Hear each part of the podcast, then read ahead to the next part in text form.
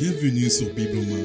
Retrouvez tous les podcasts sur www.larévolution.com. Bonjour à tous et bienvenue sur les podcasts de la REB. On se retrouve pour un nouveau podcast et je suis chez Ben avec lui, bien sûr. Yes, ouais, bien Jim. Et euh, on a une question de Anise qui te demande, Benjamin, enfin qui, qui nous demande, mais c'est toi qui vas répondre, pourquoi confier nos péchés s'ils sont déjà pardonnés? Ouais, merci pour, euh, cette question. Euh, J'aimerais répondre en, mettant en avant trois réalités. Euh, La première réalité, c'est qu'on est déclaré juste devant Dieu par la foi en Jésus. On sait ça, qu'au moment où on a cru en Jésus, on est déclaré juste devant Dieu, comme il est dit dans, dans ce passage connu de Romains 3. Tous sont péchés et sont privés de la gloire de Dieu, et ils sont gratuitement déclarés justes par sa grâce, par le moyen de la libération qui se trouve en Jésus-Christ. Donc en plaçant notre confiance en Dieu, notre statut devant lui passe de coupable à juste, d'impur à pur, de pécheur à saint. Parce que Jésus sur la croix, il a pris sur lui nos péchés, passés, présents et futurs, et par la foi en lui, en étant unis à lui, on est revêtu de sa justice parfaite, de son vêtement blanc, de sorte que Dieu nous voit comme étant aussi justes que les Jésus-Christ. Ça, c'est la, la première réalité, et c'est super en- encourageant de, de savoir ça. Et la deuxième réalité, c'est que euh, malgré tout, on pêche toujours. Regardez ce passage dans euh, 1 Jean 2, où Jean il écrit à des chrétiens et il dit Mes petits enfants, je vous écris cela afin que vous ne péchiez pas. Jean écrit pour qu'ils ne pêchent pas. Donc euh, on voit par cette première partie de verset que on ne doit pas pécher. Un chrétien ne doit pas pécher, même s'il est sauvé par grâce.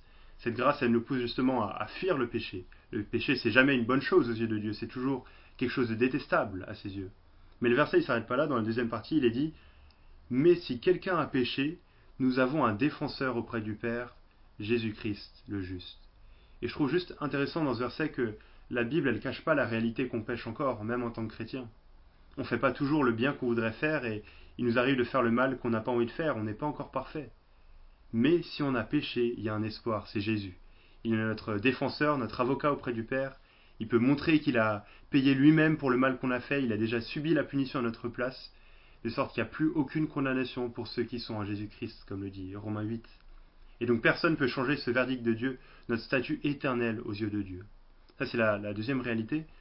Et la troisième réalité, c'est que euh, le péché brouille notre communion avec Dieu. Même si notre statut éternel aux yeux de Dieu ne change pas, le péché brouille cette, euh, cette communion. On n'est pas heureux quand on désobéit à Dieu. Ça enlève notre joie, ça peut voiler notre communion avec Dieu.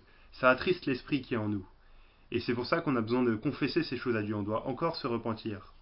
La repentance, c'est une réalité de chaque jour. Je ne dis pas qu'on se convertit chaque jour, mais il s'agit de demander pardon à Dieu pour le mal qu'on a fait, de s'en détourner et de trouver en Jésus l'assurance d'un plein pardon. Parce que le péché est toujours grave et on doit toujours en être horrifié, même si on est sous la grâce, même si on est déjà sauvé. Il faut bien être conscient que notre statut aux yeux de Dieu ne change pas. Personne ne peut accuser ce que Dieu a déclaré juste, mais c'est notre communion avec Dieu qui en est affectée. Et on voit ça par exemple dans le psaume 51, ce psaume euh, connu, où David il écrit une prière de repentance après tout ce qu'il a fait.